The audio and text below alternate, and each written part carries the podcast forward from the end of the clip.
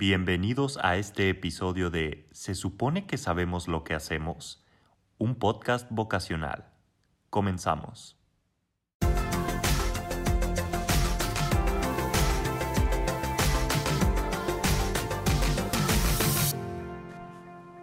Hola, eh, ¿cómo están? Gracias. Este, ¿Cómo están? Bienvenidos a un nuevo episodio de nuestro podcast. Se supone que sabemos lo que hacemos. Y eh, bueno, en el episodio pasado me acompañaban Jera y Said, están aquí para este segundo episodio. Eh, habíamos discutido ya básicamente sobre el proceso de escoger carrera, cambiar carrera, cambiar universidad y lo que esto este, había significado para nosotros. Si no lo han escuchado, pues escúchenlo. Y bueno, ahora vamos a enfocarnos en este nuevo capítulo que se titula Vivir con expectativas. Eh, para abrir un poco el tema, básicamente, ¿cómo se sintieron al momento de entrar a la universidad? O sea, ¿sienten que sí fue como lo, lo que les prometieron, este, lo que se imaginaban, no sé? Pues mira, la verdad, eh, como yo no me fui, yo no soy foráneo, o sea, como yo me quedé aquí en Torreón, el cambio de prepa a universidad para mí fue nada más fue lo mismo, ¿no? Fue de cuenta entrar a prepa, pero en otro, en otro edificio. Y aparte con mucha de la gente que conocemos. A lo, así es, a lo que iba, este, pues la mayoría de la generación con la que estábamos en prepa se metió a la misma universidad que yo, al TEC de Monterrey, entonces yo no vi mucho cambio. Y más que nada, muchas de las generaciones que iban arriba de nosotros también están ahí mismo, entonces, pues es como como si volviera a ver a las mismas personas. Este, entonces como que mi expectativa ahí fue un poco pues, pobre, se puede decirlo así. Ok. Este, bueno, Jera, Jera cambió de universidad bueno, tres veces. Entonces creo que tú... Todos vemos nuestro cambio de prepa a universidad como si fuera una película gringa.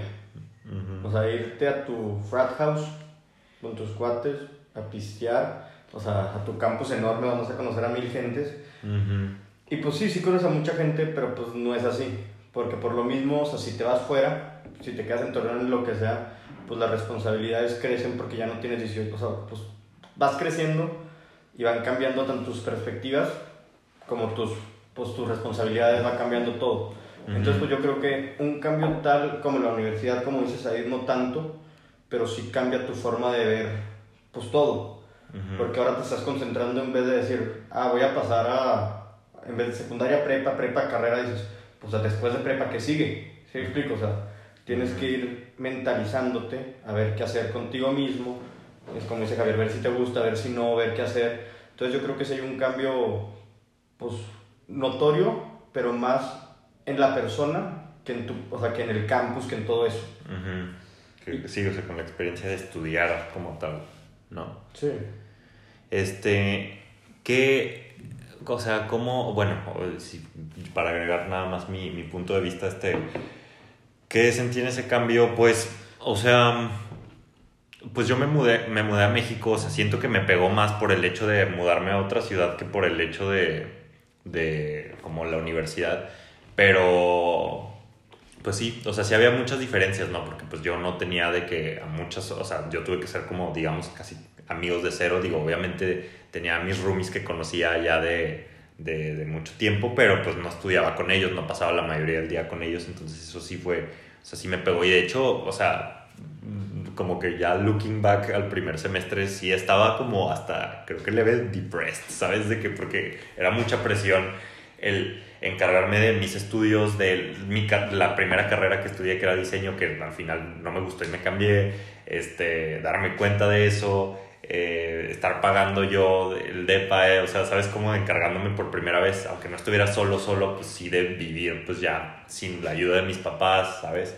Entonces, o sea, pues, yo sí sentí ese cambio, pero igual, o sea, siento que no fue tanto como por el estudio o, como ustedes dicen de que la vida en el campus, sino pues por las pues otras circunstancias. No, y ya en carrera lo que considero yo es que ya no tienes la excusa de decirle a tus papás, me fue mal en álgebra porque no me gusta pues, la álgebra. Sí, o sea, te metes a, tipo, en tu caso, comunicación porque te gusta comunicación, ¿sabes cómo? O sea, pues tienes que, pues rendir por, pues, porque es algo que Sí, se sí. supone. Estás ahí porque Ajá. te gusta, ¿no? Porque Sí. te apasiona esa Sí. carrera. Ujú.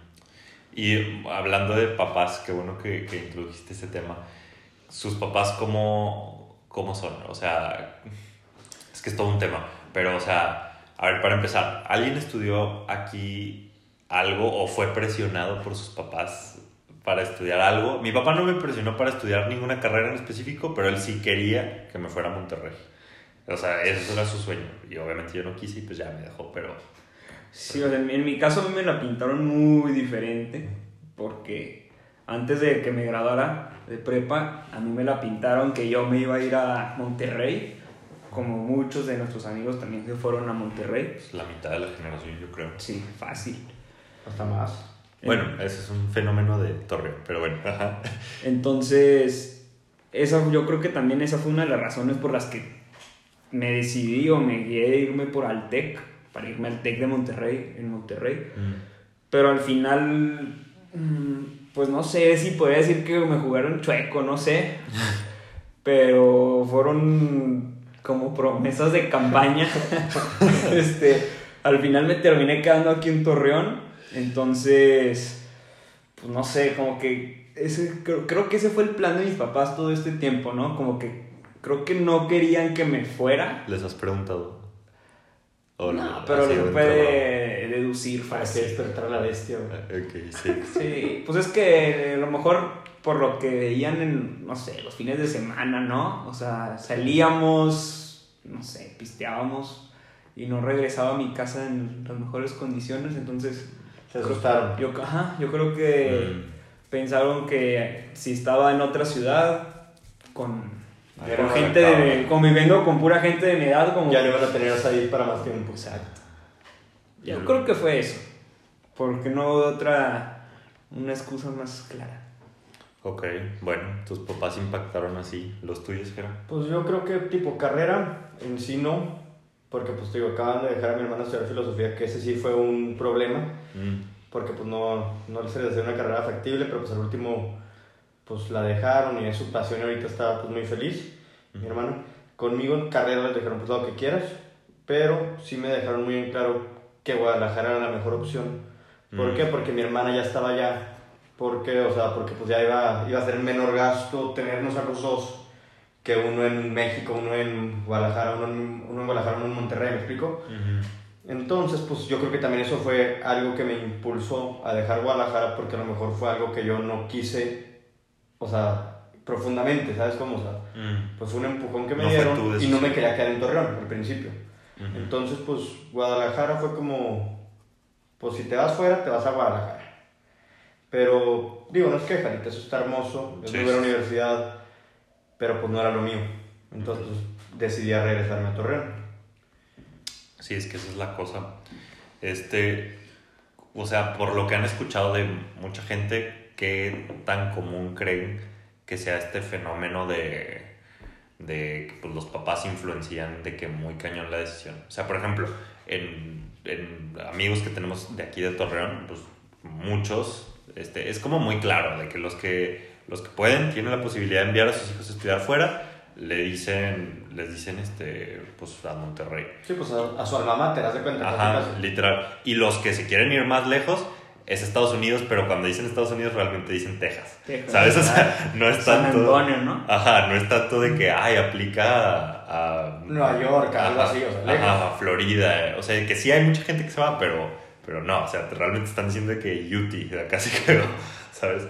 Este, o sea, ¿qué, qué tan común creen que, creen que sea este tipo de fenómenos en los que los papás, pues, impactan más de lo que, de lo que parece? Pues yo considero que, pues, pues es que el papá quiere que sea su reflejo al principio. ¿Te explico? Entonces, un papá abogado quiere que seas abogado. Un papá financiero quiere que seas financiero. Y el principio es lo más difícil, porque pues a lo mejor el chavo, la chava, pues no es su pasión. Lo que dices, o sea, no puedes presionar tanto porque pues va a explotar el vaso. ¿Te Ujú. explico? Pero pues es extremadamente común. Más común de lo que debería ser. Sí, sí. Mucho, mucho más. ¿Tú qué opinas eh? ahí? Pues sí, este, los papás como que siempre van a querer pues en cierta forma lo mejor para sus hijos, pero en, en otra, o sea, en cierta manera van a buscar lo que sea más fácil para lo que se le acomode a ellos, ¿no? O sea, ellos no van a querer tampoco batallar tanto a mandar a sus hijos tan lejos, como que van a querer tenerlos cerca, no para controlarlos, Pero, pero, para, para, monitorearlos. para monitorearlos, sí, pues como para tener- saber que están cerca de ellos, que si puede pasar algún problema, pueden, Sí, está pueden asistirlos, sí, asistirlos. Pues sí, ahí está el caso de que ya mencionamos Monterrey. Monterrey, o Ciudad de México, ¿no? A lo mejor pues ya tomas un vuelo de una hora, 20 minutos y ya estás ahí con tu hijo o hija. Sí, o sea, sí, sí. Igual y, pues, o sea, quiero creer, lo he medio platicado con mi papá, y, o sea, creo que no lo hacen desde un lugar de maldad, pues, no, o sea, siento que la razón por la que mi papá me querría, o sea, o, o alguna vez me, me, como que puso en la mesa el, pues, podrías estudiar negocios, es porque, pues, dijo, pues, es, que ahí es donde yo tengo contactos, es ahí Sí, donde claro. yo tengo herramientas para ayudarte, pues, en el futuro. Si tú te vas a estudiar arte, pues ya no puedo hacer nada. pues yo ahí, pues, o sea, te voy a hacer la mejor de las suertes, pero pues no va a hacer nada. Entonces, al final, pues sí puede ser un tema de, de pues, querer seguir protegiéndonos, ¿no? O sea, incluso claro. después de, de la universidad. Sí. Bueno, pasando a otro tema, o sea, un poco más distinto, pero pues obviamente conectado. ¿Qué tan importante es estudiar una carrera hoy en día? O sea, porque ven, pues sobre todo ahorita con pandemia, o sea, con, con todo esto, esto que está redefiniendo la educación y el modelo educativo, o sea, que las clases son en línea, o sea, básicamente la calidad de nuestras clases, bueno, al menos algunas de las mías, ya no son superiores a, a masterclasses que encuentras en YouTube, ¿sabes cómo? Entonces, ¿qué las, las carreras ¿se- siguen siendo necesarias o cuál es su opinión? Pues yo creo como que esa pregunta te la pintaban como si, si no tienes un título universitario no vas a poder trabajar en ninguna empresa, no vas a poder abrir tu propia empresa, cosas así, ¿no? Pero yo, yo creo que hoy en día, pues como que eso, es- no que se haya perdido, pero ha perdido su, pues como su Peso. impacto, ¿no? Su peso, porque pues hoy vemos gente que literalmente hace dinero por cualquier tontería, ¿no? Que pueda subir en, en internet, hacer un... Apostando. apostando, haciendo TikToks, Ah, haciendo creí- videos de... Creí que vas a decir OnlyFans. Pues también. Pues güey. también. O sea, el hacer dinero este, se puede hacer sin un título universitario, ¿no? Prácticamente. Yo sí considero que tener el papel de tu título llega a ser importante. Digo, no indispensable, pero importante al abrirte puertas nada más. Porque pues así llegan, digo, en la Ciudad de México, en Guadalajara, mil personas a pedir trabajo. Sí. O sea, en el sistema que vivimos de burocracia ahorita, para conseguir un empleo, es importante tener un papel, más el papel no te hace la persona que puedas llegar a ser. Sí, claro. O sea, ¿sí me explico? O sea, yo creo que sí es importante acabarla, como sea, tener tu, tu diplomita y ya que no vale a lo mejor lo que vas a lograr hacer, pero yo sí recomendaría acabarla y a lo mejor si estudias algo, pues vete por otra cosa, pero ahí está tu papel por si pues, no te no funciona como Sí. quieres o algo y tienes tu backup. Sí, es como si, como si el título fuera como tu primer paso, ¿no? Sí. Ya lo que la persona quiera crecer laboralmente, eso ya es depender de cada, pues de cada mentalidad y de sus cualidades a lo que quiera emprender o lo que quiera crear. Hacer, sí, con su vida. Pues está cañón, porque, o sea, como lo dicen, incluso, o sea, como lo dijiste, de que sí, pues por el papel. O sea, ya ni siquiera hablas como de. La capacidad. No, pues por lo que voy a aprender ahí, o sea, las skills que me van a dar en la universidad, pues no las voy a aprender en ningún otro lado. Pues siento que ya eso es como un poquito parte del pasado, ¿no? O sea, la neta, hoy en día alguien que genuinamente esté interesado en, en, en, pues no sé, o sea, si me ocurre algo de, de mi carrera, o sea, en aprender cómo manejar redes sociales, pues ya hay un millón de cursos que a lo mejor, a lo mejor, no sé, a lo mejor están mejor que nuestras clases Sí. siquiera, ¿sabes? Entonces, pues sí, es- sí es todo un tema eso. Bueno, pues aquí yo creo que vamos a... Es un buen momento para cerrar nuestro segundo episodio. Si no escucharon el primero, por favor escúchenlo. Y eh, estén al pendiente de nuestro tercer y último episodio eh, de nuestro podcast. Se supone que sabemos lo que hacemos. en donde hablaremos del ahora qué, eh, de qué pasará, qué, qué, se hace con nuestra carrera, qué es lo que pensamos hacer en el futuro, etc. Y bueno, todas esas preguntas grandes que probablemente nunca se han querido preguntar ustedes solitos. Eh, pues bueno, eso fue todo. Muchísimas gracias.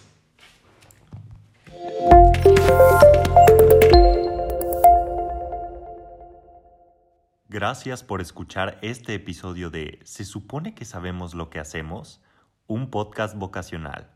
Hasta la próxima.